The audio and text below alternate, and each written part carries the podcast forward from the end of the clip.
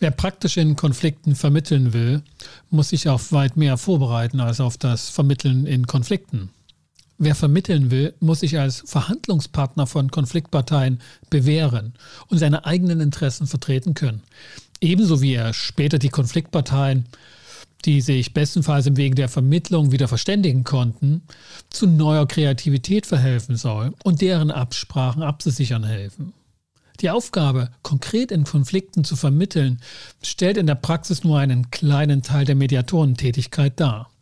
Darauf will ich in dieser Folge eingehen. Herzlich willkommen zu den Episoden der Mediation, dem Podcast von Inkofema zu den praktischen Fragen der Mediation und des Konfliktmanagements. Ich bin Sascha Weige und erläutere in diesem Podcast Fallfragen aus Mediations- und konfliktberaterischen Praxis. Das ist Folge 13, die Phasen der Mediation.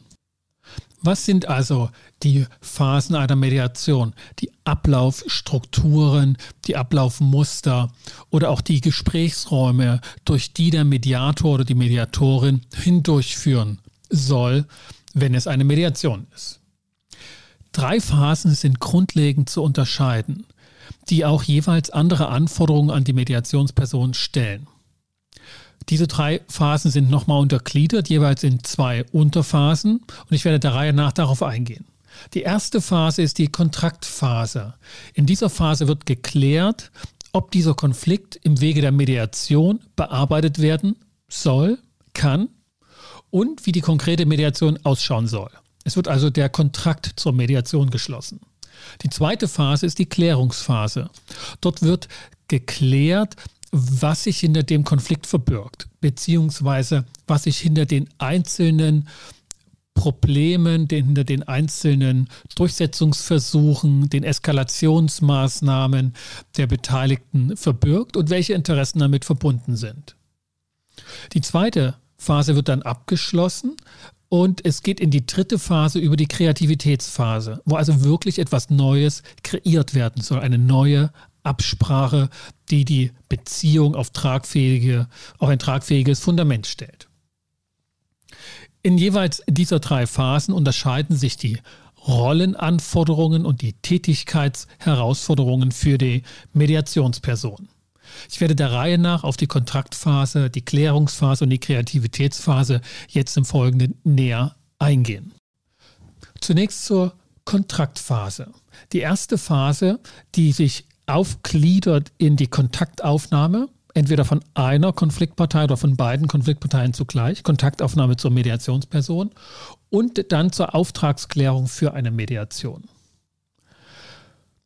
Die Einzelheiten und Schwierigkeiten bei der Kontaktaufnahme, ob jetzt eine Partei kommt oder eine Partei im Auftrag einer Organisation oder eine Person aus einer Organisation, die nicht direkt mit dem unmittelbaren Konflikt zu tun hat, das will ich mal beiseite lassen und in einer anderen Episode näher drauf eingehen.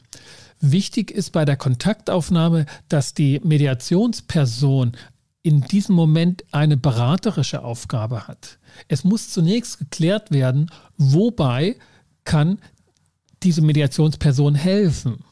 Ist es ein Konflikt oder zum Beispiel eine starke Mobbing-Situation? Ist Mediation das passende Verfahren oder nicht vielleicht doch ein anderes Konfliktklärungsverfahren, Konfliktbearbeitungsverfahren? Das ist der erste Punkt. Und in dieser ähm, Fragestellung ist die Mediationsperson eher beraterisch unterwegs. Zuweilen muss sie sagen, ja, dafür bin ich zuständig oder aber auch, da bin ich nicht zuständig. Da fehlen mir die Kompetenzen oder auch der Wille zur Bearbeitung. Ähm, und in der zweiten Phase, wenn Mediation schon das passende Verfahren ist, muss geklärt werden, wie die konkrete Mediation ausgestaltet sein soll. Was also die Parteien von der Mediationsperson in dem konkreten Mediationsverfahren erwarten kann. Das ist ja in, sage ich mal, in den Absprachebereich der Beteiligten gestellt. Und in dieser äh, Situation ist die Mediationsperson Verhandlungspartner. Sie tritt in Verhandlungen mit den Konfliktparteien, welche Aufgaben, welche Verpflichtungen sie als Mediationsperson erfüllen möchte.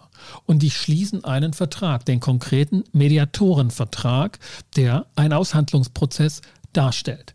Wer sich also in der ersten Phase zu stark als Mediator oder Mediatorin definiert und dort auch noch konkrete Haltung, konkrete Mediationsstile schon als Gesetz nimmt, macht sich als Verhandlungspartner eng und erhöht die Wahrscheinlichkeit, dass die Mediation nicht bei ihm zustande kommt.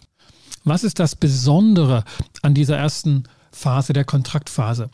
Das Besondere ist, dass die beiden Konfliktparteien, die sich gerade zerstritten haben, vielleicht lange kein Wort oder ein viel zu lautes Wort miteinander gewechselt haben oder ein viel zu verletzendes Wort, treten als Verhandlungspartner der Mediationsperson gegenüber.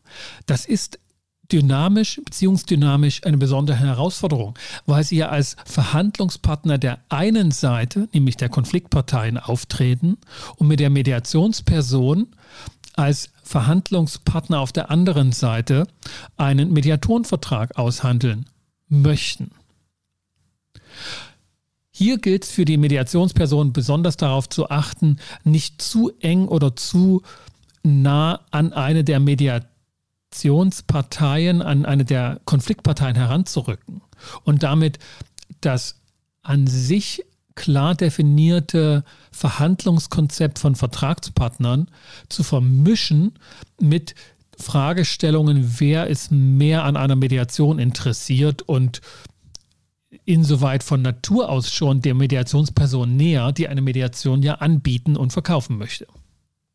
Ich weiß, dass das Wort Verkauf in dem Zusammenhang ein wenig schräg klingt für den einen oder anderen Mediator oder Mediatorin, aber ähm, de facto ist es so.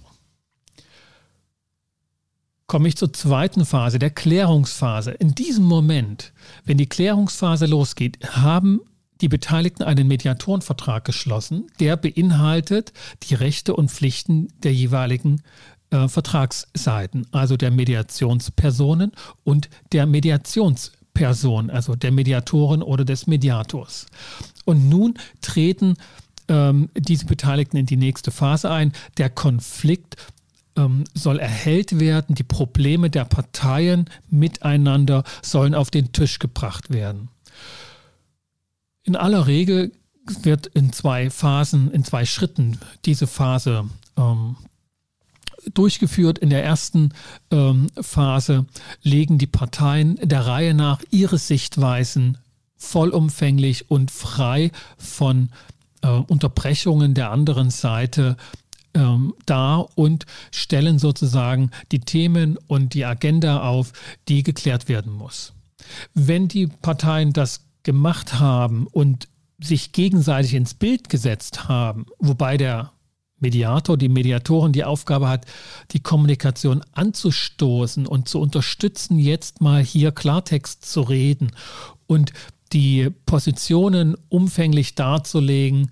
Ähm, dann treten die Parteien in die nächste Phase ein und klären sich gegenseitig auf und manchmal auch sich selbst, was hinter diesen Positionen sich denn alles verbirgt, welche Interessen damit verbunden sind, welche Bedürfnisse damit vielleicht auch gekoppelt werden und weshalb so eine emotionale Wucht in diesem Konflikt, Klammer auf, die häufig anzutreffen ist, Klammer zu, ähm, weshalb diese Wucht halt in die Konfliktkommunikation einschlägt. Oder auch diese Unterkühlung drin ist. Also Beziehungsklärung, Erhellung der Konfliktbeziehung ist die Aufgabe dieser zweiten Klärungsphase. Mit Abschluss dieser Phase haben sich die Parteien umfänglich ins Bild gesetzt, manchmal auch sich selbst, also auch ein Selbstklärungsprozess ähm, angestoßen, ähm, haben ihre Vorwürfe in Wünsche und Begehrlichkeiten dargestellt, ihre Positionen mit den dahinterliegenden Interessen und Bedürfnissen untermauert und ihre Konfliktbeziehung erhält und können in etwa abschätzen, was ihnen wichtig ist. Ob es so wichtig ist, dass sie weiterhin zusammenarbeiten, leben wollen oder auch nicht. Das ist also eine entscheidende Situation, ob die Mediation weiter schreitet in die nächste Phase. Die dritte Phase, diese nächste Phase, ist die Kreativitätsphase. Und sie heißt deshalb Kreativitätsphase, weil wirklich was Neues kreiert werden soll.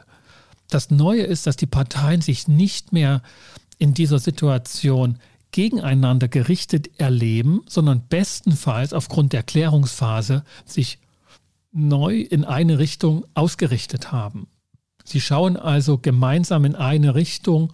Man könnte jetzt sagen, sie schauen gemeinsam in die Zukunft, dem gemeinsamen Horizont entgegen und es gilt jetzt zu etwas zu schaffen, etwas Neues aufzubauen, einen neuen Plan, eine neue Vision, ein neues Miteinander zu vereinbaren, das die gemeinsame Arbeits- oder Lebensbeziehung in die Zukunft trägt. Das heißt, die Kreativitätsphase ist auch in zwei Phasen untergliedert. Die erste ist eine Sammlung von Lösungsmöglichkeiten, von Lösungsansätzen, die vorgenommen wird. Ähm, was ist alles denkbar und was ist alles wünschbar für die Beteiligten, könnte so eine Leitfrage sein. Und in diesem Moment rutscht die Mediationsperson zu einer stärkeren Moderationsfigur, die diesen Visions, die diese Visionsarbeit ähm, anregt und unterstützen soll. Ähm, Vorschläge macht, welche Kreativitätsmethode sinnvoll ist, um zu Lösungsansätzen zu gelangen und Neues zu entwickeln.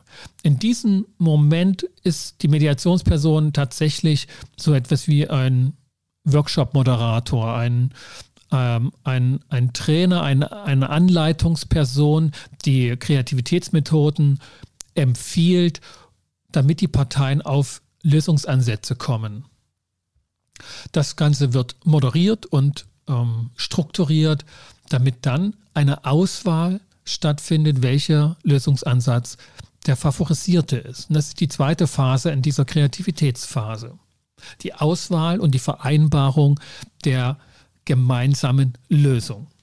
Und damit ist auch diese Phase abgeschlossen und es kommt praktisch zu einer Vereinbarung, die in aller Regel etwas zum Inhalt hat, das dann erst im Anschluss, nachdem man auseinandergegangen ist und die Mediation de facto beendet ist, ähm, umgesetzt werden soll.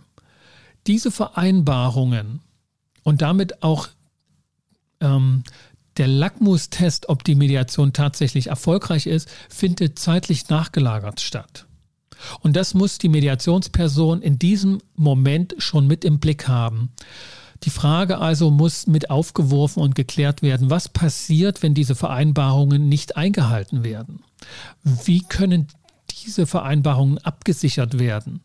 Denn die Parteien sind zwar in dem Moment neu ausgerichtet und haben neuen Mut gefasst, sich wieder aufeinander einzulassen. Das gilt im privaten wie auch in beruflichen Kontexten haben sie doch die Erfahrung miteinander gemacht, dass sie sich nicht aufeinander verlassen können oder zumindest auch von der anderen Seite im Stich gelassen werden können. Und da gilt es, Absicherungselemente einzubauen. Welche Absicherungselemente es gibt, schuldrechtlicher Art, also wie man den Vertrag absichern kann, Stichwort Vertragsstrafe oder auch ähm, weitergehende ähm, Absicherungsmaßnahmen, Anreizsysteme etc., dass diese Vereinbarung umgesetzt wird. Das ähm, hat heute hier in der Episode keinen Platz, sondern soll in einer anderen Episode vertieft werden. Aber wichtig ist der Gedanke, dass also die Umsetzungsphase, in der der Mediator oder die Mediat Mediatorin nicht mehr dabei ist, schon mit in die Kreativitätsphase und in den Mediatoren, äh, Mediationsvertrag mit ähm, angesprochen und beachtet werden muss.